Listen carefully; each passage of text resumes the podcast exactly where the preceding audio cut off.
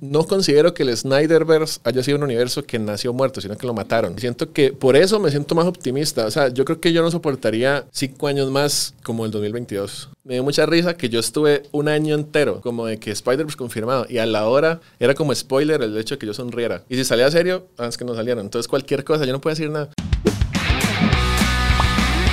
Cinefilos, bienvenidos a su podcast favorito de cine, hablando de cine con. Yo soy Mesa con Z y ¡Feliz Navidad! Hoy está publicando este video el 25 de diciembre. Obviamente no todos lo están viendo y escuchando el 25 de diciembre, pero para quienes estén viendo este estreno, les deseo muy feliz Navidad. Espero que se hayan portado bien y han recibido regalos muy bonitos. Y si no fue el caso, pues este video, esta entrevista, esta plática será mi regalo, el regalo del equipo de Hablando de Cinecon para ustedes, porque tenemos un invitado muy especial que claramente ya vieron el título de este video, así que voy a hacer mi introducción de este invitado que yo sé, la mayoría de ustedes conocen y están emocionados por saber qué nos va a platicar en este espacio. Hoy vamos a platicar con Pelicomics, César, cuya identidad claramente ya no es tan secreta. Él es uno de los creadores de contenido geek más reconocido de YouTube con casi 2 millones de suscriptores en su canal. Nacido y criado en Costa Rica, Pelicomics se ha destacado por su análisis y teorías alrededor de diversos superhéroes, siendo quien pues técnicamente popularizó la frase Spider-Verse con confirmado con sus muy profundos análisis antes del estreno de Spider-Man No Way Home. Además de ser súper fan del cine de superhéroes, entre sus sagas favoritas están Volver al Futuro, Shrek y la serie de Drake y Josh. Así que,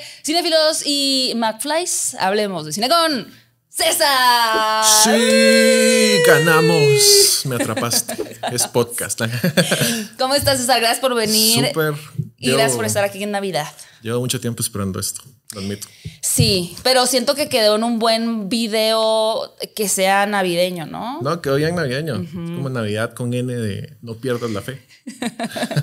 Oye, César, ¿cuánto tiempo tienes viviendo aquí en la Ciudad de México? Ya creo que voy para dos años. No llevo la cuenta exacta, como dos años. ¿Y cuáles eran tus expectativas? Digo, creo que a veces nosotros que somos mexicanos y que sobre todo vivimos en Ciudad de México, ya tenemos como muy acostumbrados o estamos como, eh, pues sí, ya, ya este ritmo de, de, las invitaciones, de las funciones de prensa y ustedes desde fuera en Latinoamérica. Tengo entendido que lo ven como, ah, México, el lugar donde están pasando cosas, ¿no? Digo, fuera quizá de Argentina, Brasil, que también son mercados muy grandes. Pero ¿cuáles eran las expectativas que tú tenías cuando decidiste venirte a vivir a la Ciudad de México? Sí, es que mira, México es muy top creo que en comparación a la mayoría de Latinoamérica, no solo Costa Rica, es como que, ah, es que Costa Rica, México, o sea, es casi toda Latinoamérica, mm. que no pasan tantas cosas. Entonces, de hecho, bueno, cuando yo vine a Ciudad de México, me acuerdo que estábamos como apenas saliendo de COVID y no era tan diferente, porque digamos en Costa Rica, pues también se en función de prensa y así, eventos de fans. Pero ya este año, que como que se empezó a ir este efecto COVID y ya se hizo habitual, como que viene tal actor, viene otro por mes viene un actor y eso sí fue para mí como totalmente nuevo y dije, valió la pena. o sea que sí hubo, un tiempo en el que sentiste que no había tanta diferencia entre lo que tú estabas trabajando en Costa Rica y ya que llegaste aquí a la Ciudad de México. Sí, como por el COVID. O sea, sí sabía que, que había algo que no se había destapado todavía. Y pues la misma gente me lo decía. Sí. Pero, por ejemplo, este año he conocido más actores de los que pensé que iba a conocer en toda mi vida. sí, y sinceramente, em, yo sí siento que con este regreso como de promoción y publicidad a Ciudad de México, sí se...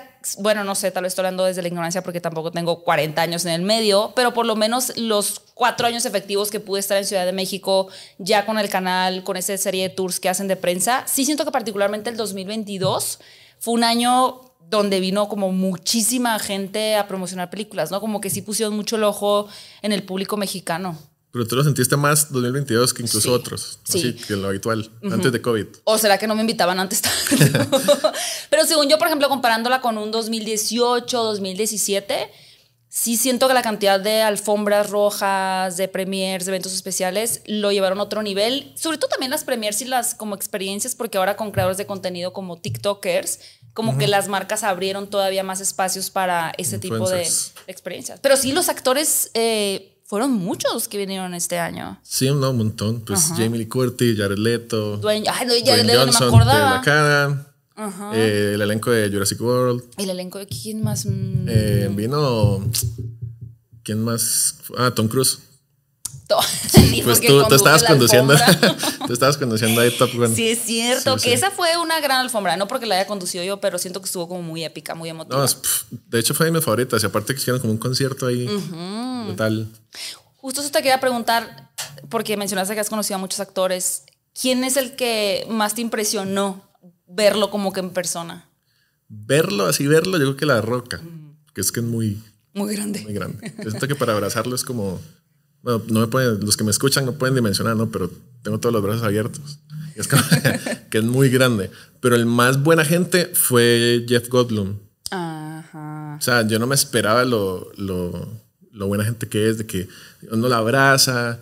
Me acuerdo que Andrew le dijo, como, es que soy muy pequeña. No, no, tú no eres pequeña. Y la abrazó. No. ¿Y tú qué le dijiste? Eres tímido porque eres tímido, ¿no? Sí, pero, o sea, no sé, como que lo vi y lo primero que hice fue sacar mi meme, porque llevé un meme ahí para que me lo autografiara de lo logró. Es que aparte sabes mucho ese meme, ¿no? Sí, Mucho es, en el canal. es una de mis metas, como que varios actores me autografían memes que pues he hecho populares. Algún día conoceré a James Franco y me tiene que autografiar el premio Nobel o todo y así. Entonces ya tengo el primero, que es el de lo logró, con Jeff Goldblum y es muy buena gente.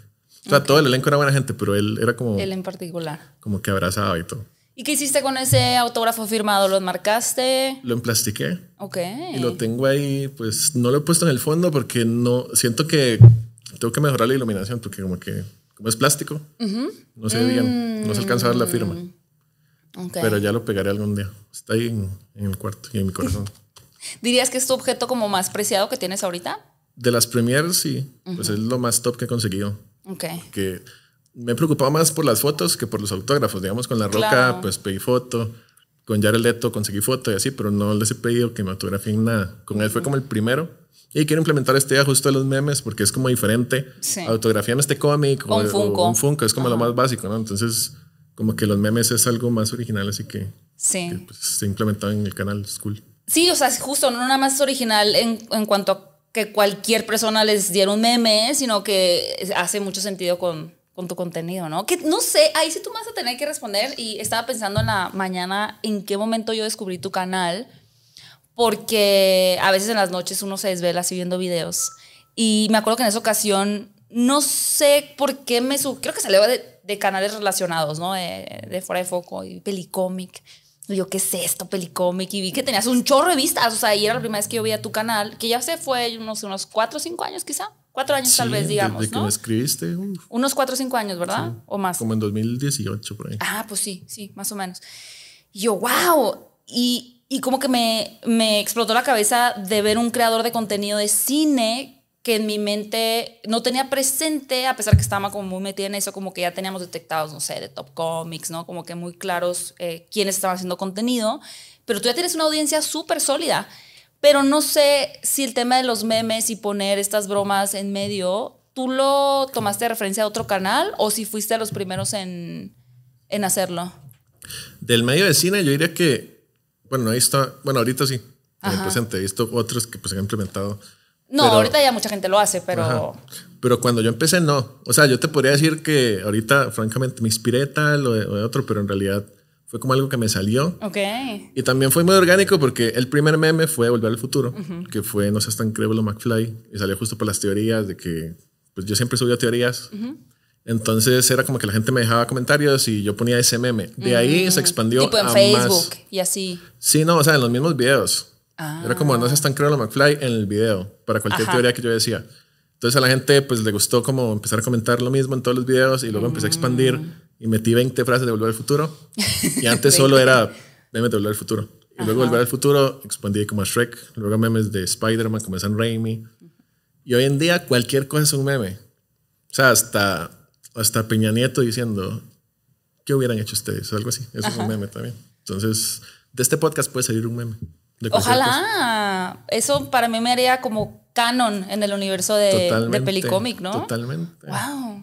Voy a hacer caras para que hagan un, meme. Era como tu cara. Una frase. Pero es que es súper ingenioso porque realmente, y bien lo dijiste, ¿no? Ahora hay muchos canales, o sea, ya se volvió casi que un estándar el estar hablando de una película, de una serie, de una noticia y meter un meme en medio. Digo que el meme también como tal, ya con ese nombre, tal vez la cultura del meme tendrá unos 6, 7 años, ¿no? Porque antes era como una imagen chistosa.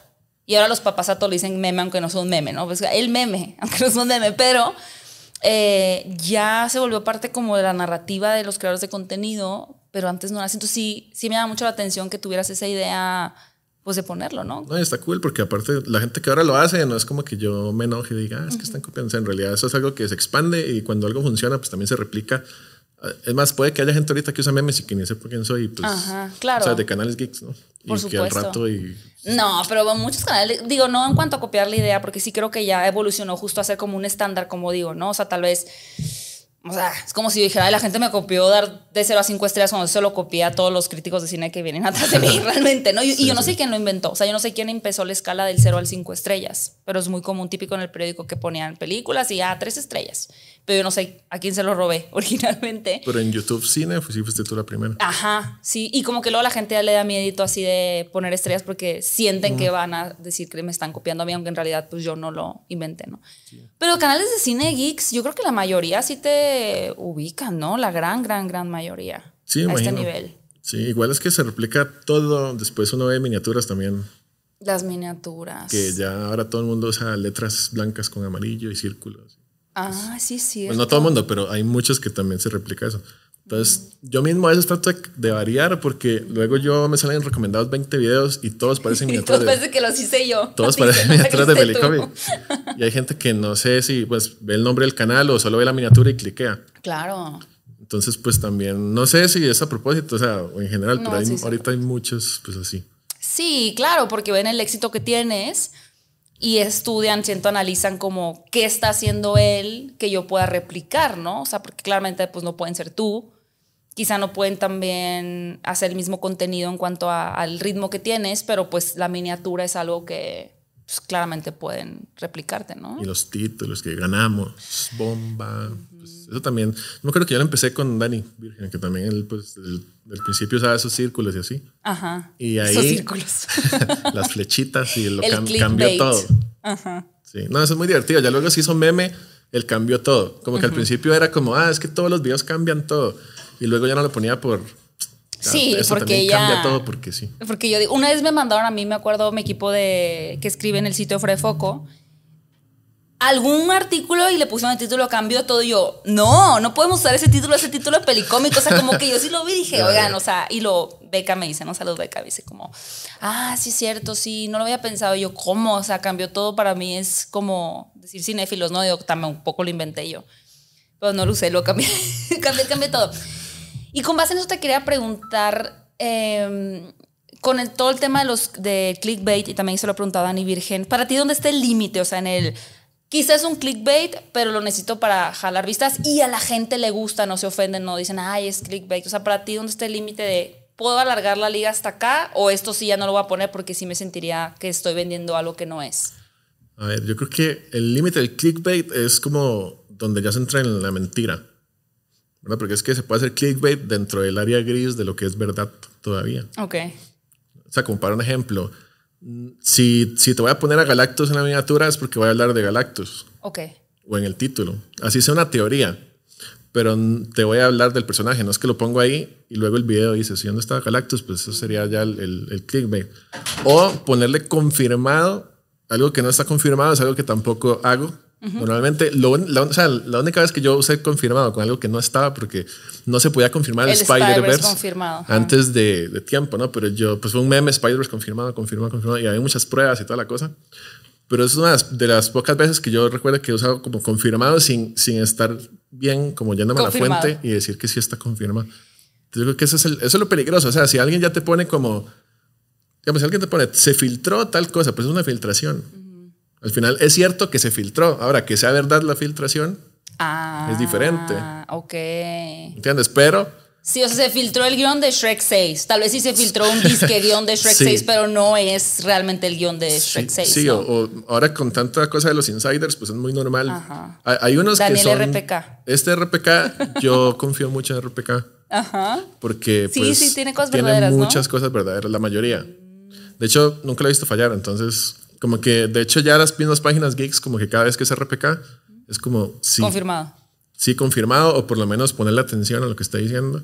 Y hay otros que empezaron a salir de la nada como moscas después de Spider-Man, porque mucha gente dijo, Spider-Man confirmado y ahora todos se creen insiders también. Ajá. Entonces, pero Dani RPK sí tiene eso. Entonces, si es una noticia de RPK, yo me he atrevido a decir como que sí es oficial, porque Ok. él como que no me ha fallado. El día que falle, pues yo asumiré obviamente responsabilidad por replicar, pero no, no ha pasado. Aparte es interesante porque Daniel RPK, quién sabe si es un hombre que se llama Daniel o es una viejita de 70 años, ¿no? No, sé, no podemos saber. Ajá. Puede ser alguien Nadie de sabe. intendencia que trabaja en, el en los foros de Atlanta o en Georgia y ve cosas, ¿no? O sea, es Puede ser el sobrino de. Kevin Feige, puede ser, Puede ser Henry Cavill. puede ser Henry Cavill. Puede ser, puede ser Henry Cavill. Y tú sigues, o sea, porque yo no sigo a este personaje, ¿tiene su cuenta? ¿O lo agarras más como de los artículos que salen donde lo mencionan? Él tiene, digamos, él tiene dos Twitters, como uno personal y otro que se llama como RPK News. Ok. una cosa así. Y ahí pone. Y aparte, tiene un Patreon. Entonces, como lo más bomba, él lo suelta en el Patreon y hay mucha gente que le paga. Ah, Y hay gente que no debería hacer eso porque está pagando por recibir la exclusiva, ¿no? Pero hay gente infiltrada en el Patreon que luego sale una noticia y entonces ponen en Twitter, desde Patreon dijo Daniel RPK tal Ah. cosa. Entonces, no es la intención tal vez de él como que se filtren cosas de Patreon porque se supone que es para los que pagan. Pero las cosas más bomba las ha llegado a poner en Patreon. ok. Como cosas de No Way Home que pasaron en plan de que la imagen que luego se filtró de John Campea, de, de Maguire, todo eso ya lo manejaba él. Ok. Y estaba es en una Patreon. mafia. Yo no sé el qué, o sea, por eso te digo, puede ser Henry Cavill, yo no sé. Pero o sea, el padrino versión Daniel un- RPK. es una- Está es muy cañón. Y ahorita que dijiste que daban como moscas, es cierto, creo que con todo ese tema de Spider-Man y que fue hace justo un año, o sea, el estreno de Avatar coincidió con el estreno de Spider-Man No Way Home hace justo un año, 2021. La gente también ve mucha oportunidad como en las teorías, ¿no? Y creo que no sé, siento que eso sí viene como más de WandaVision. O sea, como que siento que, o no sé cómo lo viste, cómo lo viviste tú, si sientes que a partir de WandaVision realmente explotó ese contenido de teorías, aunque tú venías manejándolo desde hace años, o si sientes que ya es algo que es- estaba tomando fuerza desde otras películas de Marvel. yo creo que la, lo primero fue Infinity War, Ok. pero no era tan fuerte como WandaVision. Es que WandaVision sí, cada episodio lo cambiaba todo. Y cada episodio era aparte como Infinity que... War, ¿qué teorías tenía? Infinity War, digamos, no se sabía dónde estaba la gema del alma. Entonces, Mm, algunos decían como está en Wakanda o es, no sé, tal personaje. O sea, hay muchas teorías locas y nadie se esperaba que Boromir, un planeta que ni existe en los cómics, ahí que Boromir. Entonces fue como que estuvo bien, esperado. Ok. Pero habían teorías en plan de que qué iba a pasar, era como mucha expectativa. Después de Infinity War, pues obviamente eran todas las teorías de qué iba a pasar, En iba a volver y así. Entonces me acuerdo que ahí hubo muchas teorías y ahí también pues Pericomics se empezó a conocer bastante Ok. con las teorías de Endgame. Pero WandaVision explotó, digamos, el concepto de que, de que vi una taza de, de café y ahí está Mephisto, porque, porque es roja. Y porque salió un humito y ya solo yo lo vi, entonces Mephisto. Creo que ese fue como el bombazo de las teorías. Y ahí pues la mayoría se fueron al caño de teorías Sí. porque la mayoría no eran ciertas. Y luego pues con Loki sí, sí salió Kang. y- En esas otras teorías ha sido como un sub y baja, ¿no? Como que Pues es parte de una teoría, ¿no? sí. No se trata Es de la magia siempre... de la teoría. Sí. Lo- es que hay gente que se lo toma muy personal. Luego, como de ganamos o perdimos. Entonces, si sale Mephisto, ganamos. Si no, perdimos y ya no, nada vale. Entonces, yo me acuerdo que después de WandaVision era como de que ya no te creo nada, ya el Spider-Verse ya no va a pasar porque ya no pasó Mephisto. Pero aparte depositando en ti el, el- el futuro del Y, universo. y era como si yo fuera el Marvel, guionista, ¿no? de, como si yo fuera Kevin Feige, ¿no? Como- o, o no sé quién. Sí. Entonces, sí, sí, por ejemplo, me cayó mucho hate con WandaVision porque no salió Mephisto. Hasta por Ralph Boner, porque yo decía, ¿qué iba a saber yo que iban a trolearnos así?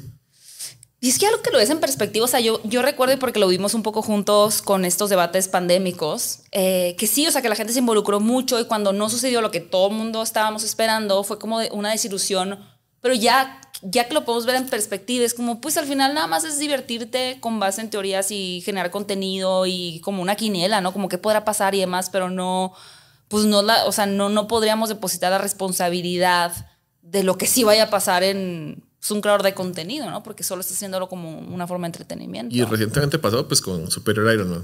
No es como que, Mm. porque, o sea, yo entiendo, y tampoco es que queda mala las manos y nada, yo entiendo que uno tiene muchas visitas y, y uno puede influir también en el hype de la persona. Y no es como que uno sea un ángel y todos tienen la culpa menos yo, está bien.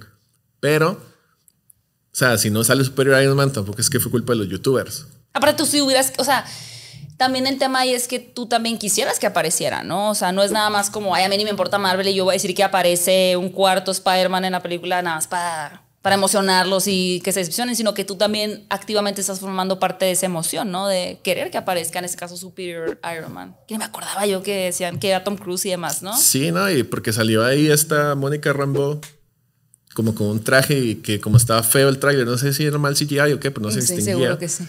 Y uno decía, ah, pues puede ser él porque se le veía como un bigote que al final no existía. Y pues era parte de lo divertido.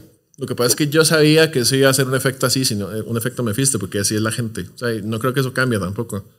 Si no hubiera habido Spider-Verse, no sé qué hubiera pasado. o sea, con.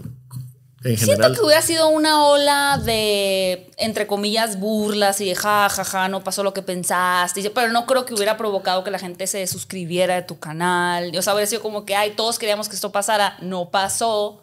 Hubiera entrado el bullying. Pero no creo que hubiera manchado. O sea, quizá para una gente hubiera como que, ay, ya no puedo creer en él. Pero mm, con el paso del tiempo creo que hubiera sido como, ah, pero me gustan mucho sus videos, contenido y hubieran retomado, ¿no? Sí, No no, el tiempo sí lo pudo haber, pues, como borrado ahí, de que luego ya sigo con los memes y, y tranquilo. Como se pasó el hate de Superior Iron Man o de Mephisto. Pero es que el Spider-Verse era más, siento, eso porque. está muy grande. Que el Spider-Verse yo venía en necio con eso desde dos años antes. Pero ¿por qué? ¿Cuál fue el primer indicio del Spider-Verse? Mira, el primer indicio fue, yo- fue, no, fue Jamie Foxx, que lo confirmaron de Electro. Ah, y que él publicó y lo borró y la él publicación. publicó a los tres Spider-Man ahí y él como en el cielo y lo borró. Y ya. Pues uno dice, pues qué raro, Pues ¿no? es que qué, qué troll. muy raro. No es el primer actor que nos trolea tampoco, es como, bueno, ya. Pero de ahí luego confirmaron a Octavius, bueno, a Alfred Molina. Y este sí dijo cosas de más en entrevistas y dijo como que, como que sí era el mismo Octopus de Spider-Man de Sam Raimi, que iba a estar a partir de que se murió. Ok. Y había un montón de, o sea, eran más cosas que apuntaban a que sí, que luego se hizo como también una guerra muy ridícula en internet, muy absurda, de los que se cegaron en no creer y en los que sí. Y había gente que ya, aunque tú les pusieras aquí la filtración de Toy Maguire en su cara, como, oye, mírala. Que luego hubo como 500 videos de por qué eso era un montaje, ¿no? O sea, porque Sí. era CGI, estaba súper evolucionado el Cuando, contenido. cuando se filtró Andrew Garfield, fue como, como que un tipo hizo un deepfake Ajá. sobre la filtración real. Entonces él como que descompuso la imagen. Ah, O sea, la imagen- reversa. Sí, sí, la imagen era real. Entonces él le cortó la cara y todo y lo hizo como en reversa para que pareciera que él la estaba creando. Mm. Y de ahí un montón de gente, otra vez sin criterio, como, oye, ya viste, era falso, es mentira, no te creo nada. Y fue, fueron épocas divertidas, pero también como, ah, como de ya, ya basta. O sea, sí, sí va a pasar, pero ya. Entonces Sí luego, va a pasar, pero ya. No, pero no vi en ti un poco, o sea, cuando estabas viendo la película estabas nervioso de, o decís, o sea, o decía como, sí, va a salir. yo estaba 95, sí. No, pues ese 5% está... Y es un 5% que me, Poderoso. lo, me dejé llevar. Mira que, bueno, yo la vi con Andrew, ella estaba más segura que yo. Ella me decía, ese 5% nada, sí van a salir. Tú te yo- despediste de tu canal y todo, ¿no? De, Yo decía, bueno, vamos a ver aquí qué pasa. entro a la sala y puede salir un pelicómic diferente o qué va a pasar. Aparte la viste en Colombia, ¿no? ¿O Sí, dónde sí, la sí. vieron esa película? Porque aparte ustedes la vieron antes que Toy Maguire, o sea, la vieron antes que todo el mundo. La vimos un día antes que el, o, o unas horas antes que en México, porque fue una función de prensa y fue en la mañana. Wow. Entonces Pero no fue fue como como, que- fue incluso antes que Estados Unidos que la vieron ustedes. Sí, sí, yo no sé qué pasó. O sea, fueron de las primeras personas en el mundo, o sea, ya oficialmente fuera del equipo de producción y demás, en ver la película. Y yo no quería arruinar nada, pero me dio mucha risa que yo estuve un año entero como de que Spider-Verse confirmado y a la hora era como spoiler el hecho de que yo sonriera. Era como que yo, si yo- Claro. yo, salía feliz del cine Sí, spoiler. y si salía serio, ah, es que no salieron. Entonces cualquier cosa, yo no podía decir nada. Y subí una foto como así, como, como con el bailecillo de Toy. Yo sabía que eso ya iba, claro. pero es que, o sea, la gente ya me estresaba, era como, no digas nada. Y todo el año pues subiendo filtraciones, que, que ni siquiera teoría, o sea, filtraciones reales de fotos de Tobey Maguire en el set. Sí, porque ya hacia el final se filtraron las que están los tres juntos como en la... En el, un techo ahí, ¿no? Como... Sí, sí, como en las, ahí en la estatua. Pero ya era así filtradísimo. Me acuerdo que, que, sí lo, que sí los llegué a ver ya como a los tres días de estrenarse la película. Ya era muy evidente. O sea, ya se veía Tobey Maguire medio maltratado por la vida. que no está tanto, amigos, lo vi en persona el otro día y se ve más maltratado en la película que en la vida real. Pero eh, se notaba que no era un montaje, pues, o sea, que no era como que, ay, agarraron al Tobey Maguire de las películas, de, sus películas del 2000, porque se veía más grande. O sea, sí, se veía que era nuevo eso. Tenía menos pelo, estaba más viejito. Pero sí se que era un spoiler, la sonrisa era un spoiler. No, pues es que... Y te ponían así como de, ah, desgraciado. No, sobre todo cuando subí esa foto. Fue como que ya me la reino. Pero no, algunos felices porque, o sea, era como muy dividido. No sabría decir porcentaje, pero hay un gran porcentaje que sí querían saber si sí o no. Que eso es algo muy interesante. Yo, por ejemplo, soy súper enemiga de los spoilers, aunque siempre me los termino tragando en Twitter. Pero hay gente que le gustan los spoilers. O sea, por ejemplo, Antonio, que es mi community manager, que me pasa noticias y demás, él me dice: A mí me gusta saber qué va a pasar o sea, como que les da más seguridad y menos incertidumbre ya entrar a una función a, esperar pues ya algo, ¿no? Es que hay tipo de spoilers. O sea, yo siento que el spoiler es confirmado como tal no era spoiler. Ajá. Porque, bueno, sí era, pero porque Sony nunca quiso sacarlo oficialmente. Pero hasta, yo digo, en, el, un tráiler de Brasil de Sony, cuando salían los ah, villanos brincando, que el lagarto se le mueve la cabeza, que lo pateó el aire, el fantasma de Andrew Garfield. O sea, eso no es mentiras que fue sin culpa. O sea, ¿cuántos filtros tiene que pasar eso? Es como que sí lo dejan ahí a propósito para que la gente ya sepa y vaya más al cine y luego lo confirme. Claro. El boca en boca a veces explota las películas, como Top Gun con el boca en boca. Siento que Top Gun empezó. Sí, no, que, que, que, un poquito comparaba yo lo que está pasando con Avatar, el fenómeno ahorita. ¿Ya lo viste la de Avatar, la nueva? No. ¿No la has visto? Ok. Con Top Gun, porque Top Gun siento que justo como dices fue una película que llegó casi 40 años después del original que realmente nadie le estaba esperando y fue como, ah, pues aquí está, digo, hicieron un evento y todo, ¿no? O sea, como que ya que llegó a, México sí fue como, ah, aquí viene Top Gun, pero como que la gente la vio sin expectativas en cierto sentido y se volvió una cosa así, el regreso del cine, la experiencia, Tom Cruise, viva una estatua Tom Cruise, pero con Avatar la diferencia es que James Cameron sí ha estado muy insistente por muchos años en que iba a ser la gran película del 2022 y para la gente que no encontró eso en la película, como que les genera así rencor, ¿no? Contra Avatar, cosa que no pasó con Top Gun Maverick. Exacto, pero es que yo siento que Top Gun la clave fue justamente ese. O sea, yo no conocía a una sola persona que me topara y que me dijera que Top Gun no estaba buena. Ajá, Entonces siento que ese, ese boca en boca, que fue el efecto contrario de Doctor Strange, que por ejemplo Doctor Strange... Mm, en el multiverso de la locura. Ajá. Tuvo un debut brutal, ¿no? El primer fin de semana y luego caídas brutales en los siguientes fines de semana porque creo que justo no la llevó ese boca en boca a Doctor Strange. Mm. ¿Por qué? Porque la gente llegaba esperando cameos y esperando ciertas cosas de expectativas y que el mismo título de la película te genera, ¿no? Como multiverso de la locura. Ajá, ajá. Y luego pues el boca en boca de Doctor Strange fue muy malo porque la gente sale y es como, bueno, ni salió Deadpool, ni salió Wolverine, ni salió Toy Maguire, no sé nadie. ¿Decían que iba a salir Deadpool? Ok. no. decían que iba a salir, muchas sí fueron pasadas, o sea, muchas sí fueron expectativas, o sea, más allá. Pero otras, digamos que el mismo título sí te promete algo más que simplemente 15 segundos viajando ahí en pintura y en tonterías. Fíjate que Multiverse of Madness, el multiverso de la locura, fue un caso para mí muy peculiar que también evidenció como todo este tema de las teorías y las culpas que se querían crear, en, bueno, depositar en creadores de contenido. Y como dices, ¿no? Que estemos exentos de generar expectativas que no se cumplan, pero también pues uno decide en quién depositar su confianza, ¿no?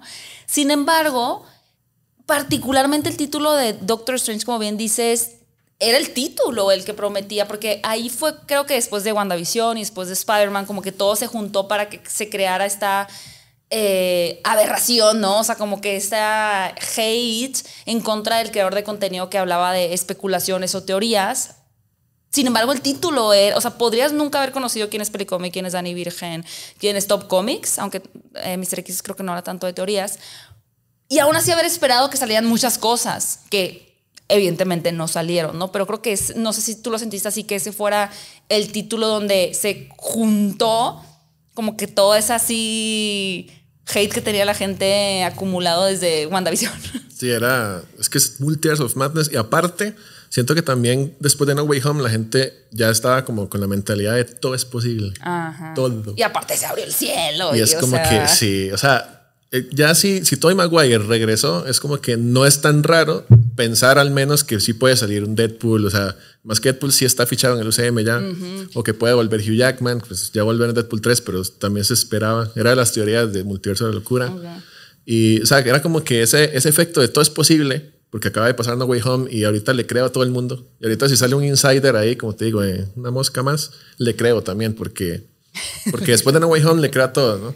Entonces también siento que al menos Multiverse of Madness también fue como un pequeño, como golpe, no sé, realidad, por decirlo así. De que bueno, pero también vamos paso a paso porque Secret Wars falta mucho tiempo y, Sí. y no es para tanto. Pero entonces no debió tener ese título. claro. Porque el título te promete un multiverso de la locura. Y lo que tuvimos fueron dos universos base, ¿no? El de los Illuminati y el 616. Cinco universos ahí de cinco segundos cada uno en, en un De viaje. que en vez de que avances en verde, avanzas, Avanzas en en rojo. rojo y eso es guau, Ah, ok. qué locura. o sea, ya, ya el título cumplió, ¿no? Qué locura. Se rompió verde. cabeza en la mesa de escritores. Y entonces, o sea, no se manejó bien. Y por ejemplo, luego Digo, vi- son los cuatro fantásticos. Sí, pero es que sale, no, sale Reed Richards, Ajá. pero pertenece solo a esta tierra Illuminati y no dura nada. O sea, no, no siento que se manejó bien, porque luego de esa película veo, por ejemplo, esta eh, todo en todas partes al mismo Ajá, tiempo. claro. Sí, Y, sí. y yo digo, qué manera más brutal de manejar el multiverso. Diferente, no es solo que el rojo es el siga, es que sí es un concepto brutal, hasta místico, de que los dedos, de que entre más te alejan, más diferentes son los universos. Es muy diferente. Entonces sí creo que queda bien Doctor Strange en tema de, de que no fue el multiverso de la locura. Si esta película se hubiera llamado Doctor Strange, no sé, el Darkhold, algo, la maldad del Darkhold o Scarlet Witch, lo que sea, no, o sea, est- estaba bien. Porque Sí, final- pero Marvel también conoce a los fans y sabía que se tenía que agarrar de eso, ¿no? Porque también era como un, justo después de Spider-Man, era como un downstep, o sea, era como irse hacia atrás, sí manejaban otra, sí, un Thor, este, ay, no me acuerdo cómo se llama la última de Love Thor. and Thunder. Esa. Es muy olvidable la película. Sí, es cierto. O sea, era como que, uy, tenemos que seguirles dando lo que, pero realmente pues era un poco un, como un truco, ¿no? O sea, no Es un, era. es un clickbait. Ajá, era Marvel siendo clickbait. Pero, y no es la primera vez, lo que pasa es que esta sí decepcionó. Por ejemplo, Civil War es un título también medio clickbait porque no hay 100 personajes como en los cómics para hacer una Civil War real. Pero al final la película siento que no decepciona tanto porque no había tanta expectativa Sí, más de lo que ya te ofrecían en los trailers y y, todo. Spider-Man. Y, este, más bien estaba ese plus Sí. del regreso de Spider-Man. Y por ejemplo, o sea, eso ha pasado también con Infinity War. Es un nombre de una saga de los cómics así enorme también, de entidades cósmicas y todo. Y en la película es como enfocada en, el camino de Thanos, pero no decepciona. Porque es una buena película que te da lo que, lo que te promete, como en los trailers así. Pero es que Multiverse of Madness se vio muy opacada entonces. Primero porque es la primera vez que siento que el título no funciona. Sí. Y porque la gente venía también muy loca de No Way Home. Y porque hoy en día se hacen más teorías que antes también y más expectativas. Ok. O sea, nadie decía que en Infinity War iba a salir los Cuatro Fantásticos. Como que la gente era más realista, ¿no? Ajá. Y hoy en día es como que se estrena Ant-Man, ah, va a salir Deadpool. Sin sentido. Entonces, de la Galaxia va a salir Capitana Marvel. Podría ser. Pero también eso, y, y regreso un poco a lo mismo, ¿no? Y ahorita seguimos avanzando con el futuro de Marvel y tus expectativas, pero em, al final, eso tampoco lo inventaron los youtubers. O sea, los youtubers no inventaron que la escena post-créditos apareciera un person, no sé, Venom en el universo también de, de Spider-Man, ¿no? Por decir algo. Eso lo hizo Marvel. O sea, Marvel también fue quien es responsable de acostumbrar a los fans. Porque yo, sé que ahorita está mucho ese tema de que es que ahora los fans quieren que haya cameos. A mí, no, a mí personalmente no me importa. O sea, a mí no me interesa si en Guardianes de la Galaxia aparece otro personaje que no es de Guardianes de la Galaxia. A mí no me interesa si en eh, The Marvels aparecen los Guardianes de la A mí eso no me interesa. O sea, a mí me gusta, si es una película en solitario de un equipo, ver al equipo y ya está. Si se suma alguien más, a que, por ejemplo, Black Panther a mí no me gustó la integración de Ironheart, ¿no? Por decir, de- o sea, para mí no era necesario. A mí me gusta ver a los personajes de los que se trata la película.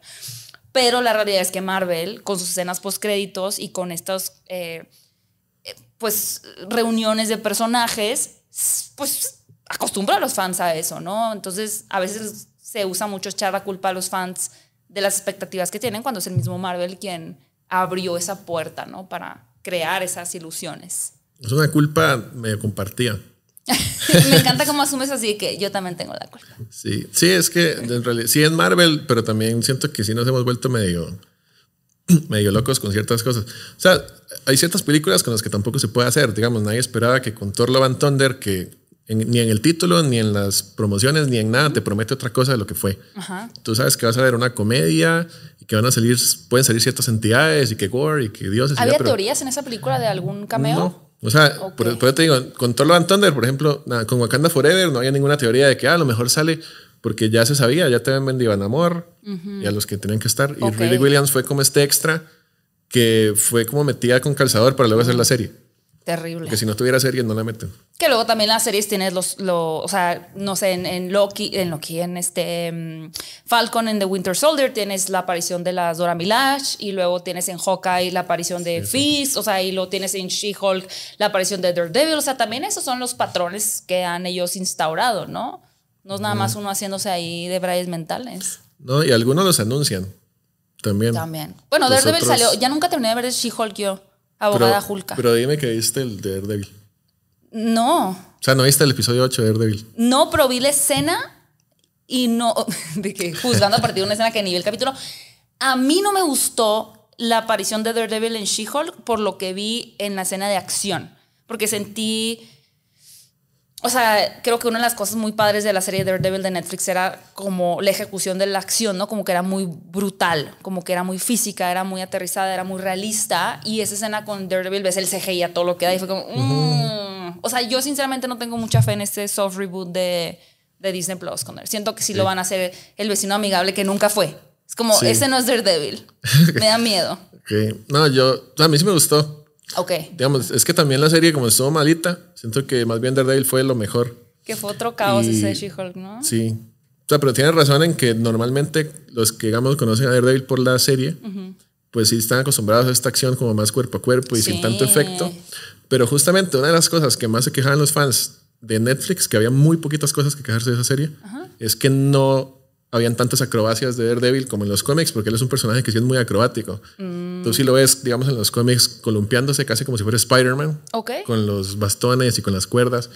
Entonces no es raro verlo, digamos, saltando de un séptimo piso y dando vueltas y cayendo. Sea, es congruente con el cómic. Es entonces. congruente con el personaje. El problema es que como la, la serie tiene un CGI malo, a lo mejor hasta afectó al mismo Daredevil, pero siento que si ya a Born Again le meten presupuesto y todo, sí puede ser una, o sea, una historia bien hecha y aparte el CGI y meter las acrobacias que le faltaban a Netflix. Me pone muy yo sí le tengo mucha nerviosa. fe. Es que yo quiero mucho a Daredevil. No, pues sí. Y, y a Charlie Pues Cox. sí. Yo también, pero por- para mí Jessica Jones y Daredevil son las grandes series de, de Marvel. Y la verdad Luke Cage y Iron Fist no, no son tan buenas. Pero también en cuanto a las series, yo la última que vi fue Hawkeye. Fue la última que vi, me gustó mucho Hawkeye. La verdad me encanta Kate Bishop. Y me gustó mucho el personaje. Yo sé que tú eres fan de, de Hawkeye. dios de Hawkeye. el dios Hawkeye. Y por primera vez aquí también terminé de entender por, por qué a la gente le gusta ese personaje. Nunca terminé de ver Moon Knight. Nunca terminé de ver She-Hulk. ¿Cuál otra ha salido? bueno, este año salió Miss Marvel, que pues no hace falta. Esa la vi nada porque teníamos el debate, me la aventé en una sentada y Ah, al final ok. y sufrí, sufrí mucho. Sí, no, por eso Pero no la debates, porque también siento que hay personas, incluso de los, bueno, no sé, de los que recurrentemente hacemos los debates, pues algunos también les pasa como, es que tal serie ya no la completé o no la lleva al día. Y con Es los debates pasaba demasiado. pues que sí había que verlas como el día que salía. Ajá. Sí, O pero sea- dejó de ser emocionante. Creo que la última que fue emocionante, yo cuando me desprendí así de, de los debates día a día o semana por semana fue con Loki. Porque a diferencia de muchos, a mí no me encantaba la serie y había mucho hate. O sea, en los, en los videos en vivo, los, los comentarios es una pesadilla el chat. El chat Sí, es sí, sí. horrible y, o sea, me terminaban así pisoteando porque yo aportaba la parte pues más crítica, quizá no tan fan y ay no, dije, "Ah, me quiero mucho eh, o me quiero querer más, me gusta mi salud mental. no es sano estos Sí, debates, sí. quizá podría haber no leído el chat también, pero Sí, no o- pude. O, no, no igual, pude. sí. Porque es que, es que siempre, o sea, si hay un producto que es muy querido y llega alguien como de que no le gustó, o sea, no, la gente cree que, ah, es que se está haciendo el Claro. único y diferente y por eso no le gustó, pero no, porque no están viendo la, la parte crítica de las cosas. Y pues eso es como ignorar nada más. No O pude. sea, yo, yo sí te recomiendo ver Moon Knight. ¿De, qué te recomiendo terapia? Ya tengo. Eh, Moon Knight, fíjate que me gustaron los dos, los dos primeros episodios que vi, sí me habían gustado mucho. Sí. Y luego la dejé. No, esa sí vale la pena terminarla. De hecho, es la mejor del año, al menos. Y para mí es la segunda mejor de todo el UCM, de los que han salido. La segunda mejor. Sí, es que no vas a estar de acuerdo con- favorita es Loki, sí. ¿verdad? Sabía. No, mi favorita sigue siendo WandaVision y Hawkeye después y luego Falcon and the Winter Soldier. Ok. Me gustó mucho esa. Pero si terminas Moon Knight, puede que se meta en el top 3. O sea, sí, sí le tengo mucha fe. Y es un personaje que pues también para el futuro da mucha mucha tela ahí de, de oscuridad. De que, pues, Y aparte Oscar. Isaac es un actorazo. Sí, es que los, epi- o sea, los primeros episodios, bien, pero yo siento que con cada episodio él se mejora más. Ok. O sea, por ejemplo, el episodio donde, sin hacerte spoiler, donde él se rompe más, cuando se revela como el pasado y todo, es como la mejor interpretación de él Wow. en la serie. Y una de las mejores, de hecho, que he visto en todo el UCM. Ok. Así, de Oscar Isaac. Tengo miedo. em, no tengo miedo. Tengo lo es peor, ¿sabes? Hay una frase que me gusta mucho que dice: Lo contrario al amor no es el odio, es la indiferencia.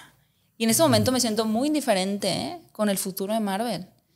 Eh, a ver, quiero dejar algo muy en claro para empezar. Y siento que quizá nunca lo he dicho, pero tengo mucho tiempo creando contenido de cine y obviamente en el 2016, que fue cuando mi canal creció más también, eh, porque empecé a hacer colaboraciones y demás, empezó como esta fiebre de Civil War y todas las películas que venían, ¿no? Y por hacer contenido de Marvel y porque varias películas que salieron en ese tiempo me gustaran, como Ant-Man y demás, como que la gente me encasilló como que yo era súper fan de Marvel y aparte que me encantaba Marvel, cuando genuinamente a mí, por ejemplo, los personajes que más me gustan son los de DC Comics. Y me gustan, creo que me gustan más películas de DC que de Marvel. Pero la gente piensa que soy súper fan de Marvel. Me gustan las películas de Marvel, hablo de ellas porque es- están en el cine y hablo de las películas sí. que están en el cine. Y Marvel es todo un fenómeno y pues me gusta hablar de eso también. Pero no, y digo, evidencia de ello es que no haya visto todas estas series, no las haya terminado, ¿no? Porque no es algo que yo diga, es que tengo que ver esta serie de Sí, Marvel. no, y ya no te urge como hacer crítica, digamos, de, de todas las series. No, O sea- sí, no, no, no, como que digo, no, mejor, no, no, no, no. Las películas sí, pero igual no me gustó Multiverse of Madness, no me gustó Thor Love and Thunder, me gustó Black Panther, pero tampoco fue como que quizá tenía más expectativas. Y todo ese conjunto de cosas y en, en suma con que sí, en efecto, hay una sobresaturación de contenido, a mí realmente en esa posición Marvel ahorita no, o sea, yo no estoy esperando con altas expectativas Guardianes de la Galaxia, por ejemplo. Eh, ¿Qué otra viene? De Marvel, sí. De Marvels Esa sí la estoy esperando. y ¿Qué? Quantumania. Y Quantumania. Ah, febrero. tampoco. O sea, la única que me emociona es de Marvels y porque quiero ver otra vez a Brie Larson. Nada más. Nada más por eso. ¿Tú cómo te sientes con respecto a... O sea, ¿cómo has vivido esta, esta última etapa este año de Marvel, post Spider-Man No Way Home? ¿Y cuál es tu visión hacia el futuro? Yo, bueno, a ver, es, es complicado. o sea, digamos que sí había una sobresaturación. No tanto en las películas, porque al final el ritmo siguen siendo dos o tres por año. Que eso lo vienen haciendo desde siempre. ¿Sí? ¿Dos y tres por año? ¿Tantas? Sí, bueno, o sea, las series, pues claro, claro, claro. lo que, es, lo que se siente saturado es por las series, porque desde Infinity War habían tres películas por año. O sea, por ejemplo, en 2017 hubo tres películas. Ajá. Y así, o sea, ya, ya venía Sí, ese que. Thor Ragnarok y Ant-Man 2. que, Home- que y- Far From Home, o sea, ya sí metían tres y, e incluso pegadas, como que febrero, mayo y julio. Ok. O sea, si venían con un ritmo así. Pero de saturación se está hablando hasta ahorita porque aparte de eso ya te meten tres series y dos especiales. Por ejemplo, este año... Ah, es el especial que nunca los vi tampoco de los, los Guardianes de la. Galaxia, era. Ajá, y el de Werewolf. Ah, ese sí lo vi. Es que están muy buenos los especiales, de hecho mejores que muchas otras películas que han salido recientes. Entonces el problema que siento que Marvel también se tomó un descanso, no sé si en pandemia, que de hecho como un año de silencio ahí, que no había nada de Marvel, por eso WandaVision tuvo también este efecto de que claro. ya extrañaba el intro de Marvel porque no había nada. Y de no haber nada, más bien como que empezaron a bombardear más de lo que siempre han bombardeado y más bien fue contraproducente, siento.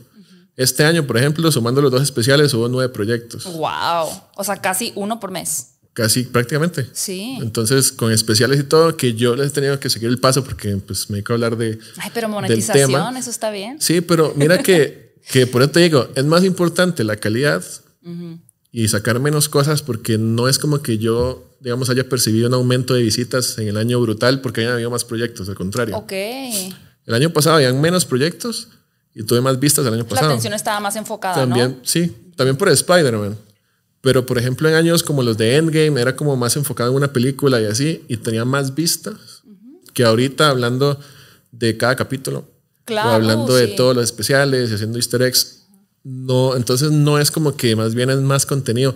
Es más cansado y es menos también visitas. Entonces no siento que Marvel también por eso tiene como que reducir y ahorita justo había salido esta noticia, ¿no? Que con el nuevo CEO de que volvió este Iger, Bob Iger, ¿no? Bob Iger, y que se fue este Chapek, como que ya Marvel pues tuvieron una reunión y como que iban a, a- a priorizar justamente la calidad Sí, sobre la sí cantidad Sí, necesitan. para bajarle el número a los proyectos y para estrenar lo que realmente tiene que estrenar. Y siento que por eso me siento más optimista. O sea, yo creo que yo no soportaría cinco años más como el 2022. Mm, es mucho. De nueve es una cosas. sobredosis. Y que de las nueve, cinco sean malas. Porque es que también es el problema. Que todo es Thor Love and Thunder, mala. Sí, Miss Marvel. Ma- Miss mala. Marvel, mala. Luego She-Hulk, la verdad es que es malilla. Entonces tú ves los buenas, pues Moon Knight, Doctor Strange, altos y Más o bajos. menos. Y digamos que. ¿Cuál es la otra? Black Panther. Black Panther, pues estuvo bien. Y los especiales estuvieron bien y casi nadie los ve. Entonces. Yo no sé, y no les dan tanta publicidad. O sea, a Werewolf. Ay, no me acordaba yo que iba a estrenar hasta que me mandaban un correo. ¿Ya tienes disponible en tu cuenta de Disney Screeners? Y yo, ah. Y aparte iba a ser Entonces- una película y luego me di cuenta que era un Era especial. un especial. No, y Marvel por eso mismo se satura tanto que luego le quitan hasta publicidad a un proyecto que sí era muy bueno, que sí vale la pena hacerle publicidad como Werewolf. Y ya no tenían, no sé si no presupuesto o qué, pero no le hicieron nada. Entonces luego uno subió un video de Werewolf y es como que ah, no tiene vistas porque nadie lo estaba viendo.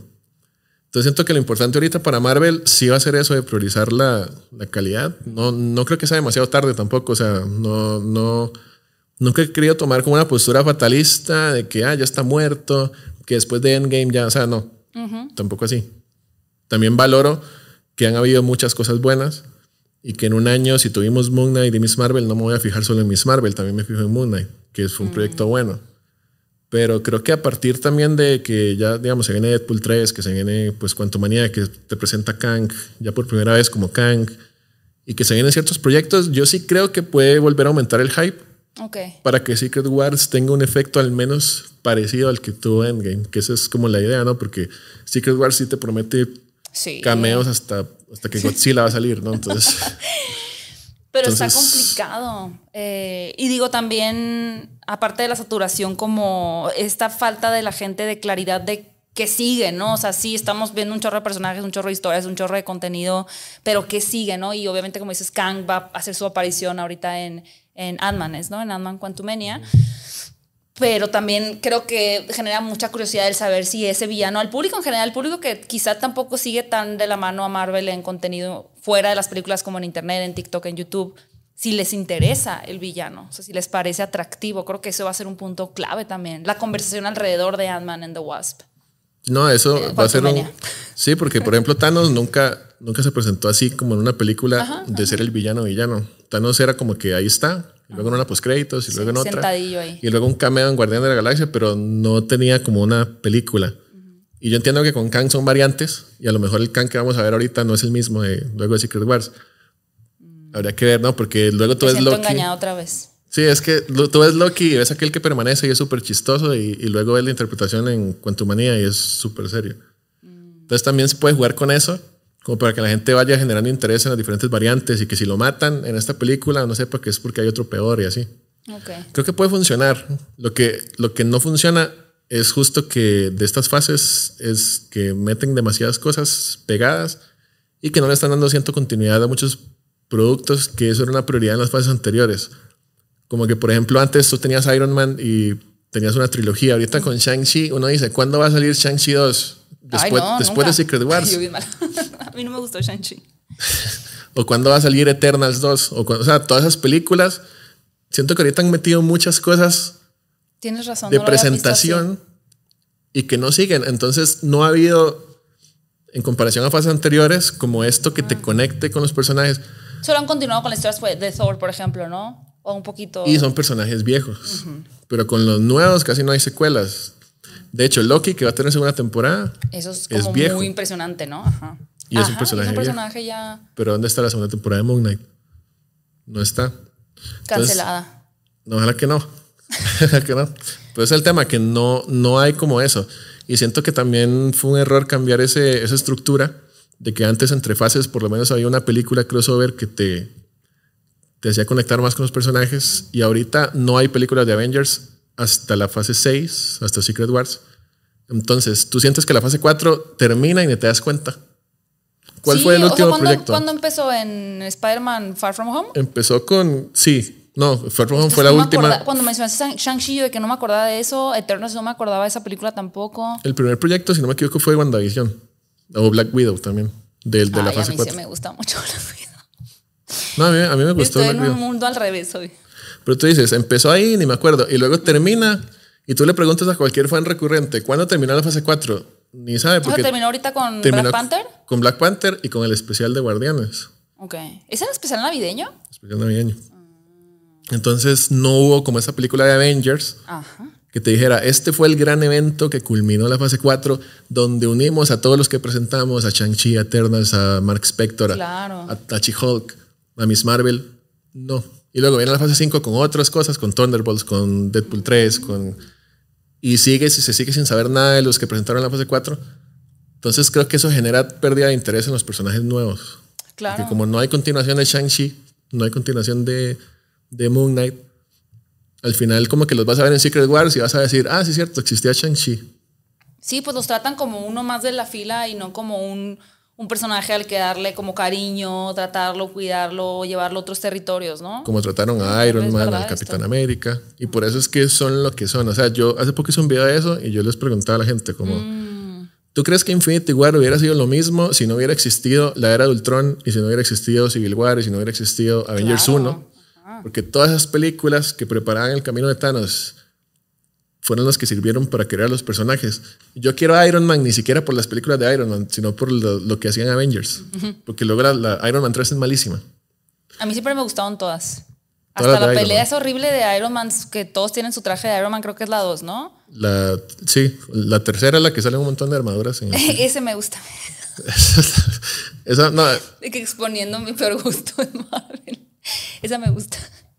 pero entonces ahorita tú dices, si hubiera una película de Avengers y tal vez Shang-Chi la rompe en Avengers 5, pero ahorita en la fase 4, entonces ya tú conectas con Shang-Chi.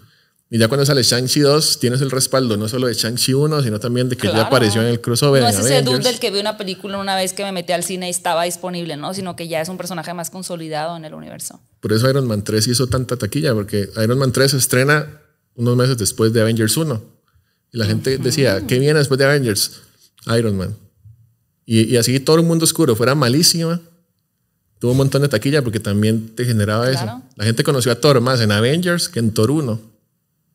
Entonces ahorita podría pasar eso, que la gente hubiera conocido más a Shang-Chi en un Avengers que en Shang-Chi 1, pero no hicieron Avengers. Lo van a meter hasta Secret Wars cuando ya se cierra toda la fase, la fase multiversal. Que quizá lo, el movimiento más similar que podríamos ver en esta fase nueva es de Marvels, ¿no? O sea, que la gente no va a conocer a Kamala Khan por haber visto la serie horrorosa de Miss Marvel, sino por esta película, que ya es como una forma de oficializarlo realmente en el universo. Hasta con She-Hulk. Ella llegará a aparecer, no sé, por ejemplo, en los Thunderbolts. Y mucha Pero gente. tienen que mejorar ese CGI. Ya en película, me imagino que sí le tienen que meter un presupuesto decente. Pero muy, muy grande. Es grave. Sí, es muy feo. Es muy. O sea, ella y Scar, el hijo de Hulk. Se ve horrible, ¿no se recuerda? ¿Aparece el hijo de Hulk en la serie? Es que Ah, bueno, sí. no es que sale, sale en el último capítulo como que Hulk regresa Ajá. y está toda la familia ahí cenando al estilo Rápidos y Furiosos, ¿no? Como en, Sí, la familia. en el jardín. Y sale Con Hulk música y de reggaetón, así. Sí, están como ahí en, en la oración y dice Hulk, eh, le va a presentar a alguien, ¿no? Por eso es que él se fue. Tuviste en el segundo capítulo que él se Pero, ve. o sea, ¿es un hijo de Mark Ruffalo? O sea, el hijo de Bruce Banner. Hijo de Hulk. O sea, no de Bruce Banner, sino de Hulk Hulk. Que se supone que lo ¿Pero tuvo. con quién? Se supone que lo tuvo cuando estuvo allá en, en- O sea, en los cómics, en los cómics él tiene un hijo con una chica que se llama Kayera, Ajá. que es una nativa de Sakar, que es el planeta de Thor Ragnarok. Sí. Ay, me encanta Thor Ragnarok. ¿Sí? Fascina esa película, es perfecta. Y si te. Y me gusta mucho también. Me gusta, sí, Thor Ragnarok, que es mi favorita. O sea, no de todo Marvel, pero me encanta esa película. Ah, sí. No pensé que era sarcasmo. No, es muy maravillosa. Sí, Vuelvan no, es que a mí, es pues, a mí me gustó. O sea, me gustó pues la, lo visual y así, pero. Pero chi- es magnífica también. Sí, sí, sí, sí. O sea, aparte sí es indestructible realmente si lo piensas. O sea, Thor no puede contra ella. Es Thor poderosa. la es, un, mataron es un gran por villano. Es que Blanchett, amigos. sí. O sea, bueno, en ese planeta, bueno, en ese sacar, existe, pues nunca salió ella, ¿no? En, en- ni siquiera se dieron indicios, pero se supone que existe ella. Entonces en los cómics de Planet Hulk y todo, pues él la conoce y luego de que derrocan ahí al rey, como que se casan y tienen un hijo. Ah. Y se llama Scar. Y ese fue el que presentaron en She-Hulk. Que en los ¿Con la cómics, intención de ponerlo Young Avenger o qué? Me imagino que en los Young Avengers o, o hacer algo de, de Planet Hulk, era lo que se decía. Ajá, ajá. Pero ahorita dijeron que Universal sigue teniendo los derechos, entonces Mm. que ya siempre no. Pero aparte que fue horrible, o sea, busca una imagen de Scar en el episodio 6, Dios mío. tiene como un pelo en... No entiendo, lo raparon, pero luego aquí atrás, como de la mitad de la cabeza, le sale pelo. Y el CGI es Como, como, el, el de malo de mi pobre angelito suena Es, eso. es horrible, es horrible. Y en los cómics es un tipo súper así, con pelo largo, o sea, bien Bien, decente. decente. de buenas Entonces, familias. La, no, sí. Eso, todo lo que tiene que ver con CGI fue asqueroso en She-Hulk. Y si llega a aparecer Scar y She-Hulk, pues deberían meterle, ¿no? Pues plata. Ok. Que, Uy, pues. em, qué fuerte. Ya no te pregunté, César, porque sé que la gente igual, y, es por tu contenido, pero ¿qué tanto estás siguiendo el universo de, de DC? O sea, ¿qué tanto estás involucrando ahorita con los cambios? no, sí me informa bastante. Y no, al igual que Marvel, yo siempre trato de hacer videos, al menos de los estrenos. Solo que como son menos, pues obviamente mi canal se ha vuelto Marvel porque de DC solo hablo cuando estrena algo, ¿no? Claro, pues porque no igual habían- con las series, ¿no? Porque no tienes noticias. Pero... Y ya para cerrar eh, esta conversación, que está muy picante, con todos esos cambios que hay de que ya no sigue Don Johnson, ya no sigue Henry Cavill, posiblemente es un borrón y cuenta nueva que hace James Gunn, ¿tú crees que es una buena decisión? Sí. O sea, me Sí, duele, pero sí. también, Me duele, me duele Cavill, porque no fue la forma, ¿no? Que Sí, quién sabe, ni, claro. ni de palabra le dijeron, ya lo oye, habían apalabrado al pobre haz un video. Él hizo un video. Sí, qué o sea, fue, malos. fue horrible. Entonces, eso pues obviamente estuvo pésimo, pero la decisión ya en general de resetear todo y, y hacer algo bien hecho, sí me parece bien. No considero que el Snyderverse haya sido un universo que nació muerto, sino que lo mataron. Ajá, Porque sí tenía taquillas, sí tenía historias y las decisiones internas Warner y todo lo terminaron de matar y ya luego ni, ni el regreso de Henry Cavill fue suficiente para que Black Adam pues levantara un poquito el- los resultados que debía ¿no? en taquilla. Sí. Es una buena decisión, sobre todo porque ya dijeron que James Gunn se está inspirando un poquito en lo que es Young Justice y la Justice League Unlimited, que son series brutales que ojalá ese universo sea la mitad de bueno y ya va a ser suficiente para hacer mucho mejor que todo lo que se había presentado. Entonces sí estoy optimista. Sí Yo también estoy de acuerdo bueno. contigo, estoy muy optimista y creo que ahorita sí hay mucho hate, o sea, el, el hashtag de Fire, o sea, despidan a James Gunn tiene como una semana consecutiva, sin embargo creo que James Gunn con eh, su adaptación de El Escuadrón Suicida demostró que tiene muy buenas capacidades para reparar un daño, o sea, Escuadrón Suicida del 2016 es espantosa y él logró hacer una versión con- tomando personajes que ya habíamos visto como Harley Quinn y crear una historia fascinante, ¿no? O sea, una muy buena versión del Escuadrón Suicida y también ha demostrado que tiene la capacidad de enamorarte de personajes desconocidos como con Guardianes de la Galaxia. Entonces, es un tipo que sabe lo que está haciendo. Como dices, el, Snyder, el Snyderverse tenía mucho potencial, pero fueron metiendo cambios y fracturándolo a un grado que ya es, pues sí, o sea, ya no podían tomar piezas que ya están quebradas para edificar algo nuevo que iba a estar otra vez tambaleándose. Tenían, o sea, siento que la única opción era reiniciar, o sea, decir, pues ni modo. O sea, ya el coletazo que quede con The Flash y pues, saber qué pasa con Shazam, pero creo que era lo más sano y empezar más desde cero, ¿no? Pero sí, creo que lo que duele mucho es que Henry Cavill, deja tú que dijeran ya siempre no, que lo hayan realmente engañado, o sea, que ya hayan hablado con él, que dejara de Witcher. de Witcher. Sí, o sea, porque pues está de una Sí, persona y su carrera, ¿no? No es nada más una, "Ah, siempre no vas a ser Superman. Es todo lo que dejó para involucrarse en el proyecto. Y Sí, los y- 100 años de Dwayne Johnson trabajando en Black Adam, está No, fuerte. pf, 15 años, decía él, más 6 Sí, tratando de traer. entusiasmado. No, sí, sí. Y no, o sea, sí va a ser, pues el tiempo es lo que le va a dar la razón o no. Claro. Pero a largo plazo creo que se va a ver el resultado. A corto plazo es contraproducente porque siento que la gente puede perder el interés ahora en Aquaman, en, en Shazam y Claro, pues sí, porque es como, ay, Porque para que ya la veo, pues entreténganse, de ¿no? por sí ya se va a reiniciar todo, ¿no? Pero pues yo le diría a los fans de DC, vayan a apoyar esas películas, mínimo, para que Warner no se quede tan fatal de presupuesto luego para lo que quiera hacer James Gunn. Porque luego Warner tiene tres, tres fracasos seguidos y eso puede ser un golpe muy fuerte. Y luego James Gunn necesita plata para hacer una buena película de Superman. Y si Warner no tiene plata, pues que no va a servir de nada. Ya no tiene, ¿eh? Por eso ya lo compró Discovery. O sea, en general no tiene. pero menos. O sea, Es verdad. Tres golpes, tres golpes más. Imagínate tres fracasos de Cacuamancha, Sammy. Y, Pues no tienen. Por eso los, los compró Discovery. Por eso son Warner Bros. Discovery. Que estaban en bancarrota porque AT&T se el ahí los llevó también. Un drama. sí, sí. Eh, en fin, yo estoy optimista. De hecho, me siento ahora más optimista con el universo de DC lo que viene que con lo que viene de Marvel. Es como que tengo más preocupaciones con eso. César Pelicomi, gracias por estar aquí. Feliz Navidad. Gracias por ¿Qué vas a hacer? invitarme. ¿Qué comen en Navidad en, en Costa Rica? Costa Rica, tamales. Ay, qué rico. ¿De qué son los tamales? De, puede ser de cerdo Ajá. o de pollo, pues tienen arroz, vegetales. ¿Están rellenos con arroz? Con arroz. Ok. Le meten arroz, zanahoria, cerdo. Y sabe muy rico. Mm, Tamales costarricenses se dice. No, pues tamales a secas. Tamales ticos. Tamales, pues podemos decirle a nivel internacional, sí, tamal tico. Tico Sí. tamal. Tico tamal. y bueno, César, obviamente mucha gente te conoce, mucha gente te sigue, eh, son crédulos, muchos de ellos, pero quienes no, ¿cómo te pueden seguir en tus redes sociales? Si ponen en YouTube ganamos, ahí te salgo. Pero nos podemos buscar como Pelicomic en todas las redes sociales. Instagram es la única que soy distinto, como es guion bajo monje. Y todas las demás Pelicomic o Spider-Verse confirmado, ahí te salgo. Sí, Spiders confirmado. Muchas gracias, César, No, gracias a ti. por estar aquí. Sí, muchas gracias. Me gustó mucho y estaba esperándolo. Conocer el hablando de cine. Ya casi como un cierre así maravilloso del 2022, un episodio especial navideño, el especial de Hablando de Cine con Navideño. Cinefilos van a seguir a César, vean a ver sus videos. Si ustedes son fanáticos de todo lo que tiene que ver con el universo geek, los superhéroes, es el canal correcto para que estén súper informados y también hagan sus teorías y las compartan con César. Gracias por escuchar este episodio. Gracias a Reprogramando TV por las facilidades para grabar en este espacio. Si a ustedes les interesa eh, tener un foro también donde puedan grabar con pantalla verde, aquí en la descripción del video pueden encontrar la información. Y los invito a que escuchen este podcast cada domingo. Y pronto tendremos también más invitados especiales. Nos escuchamos en el próximo episodio de Hablando de Cine con. Adiós.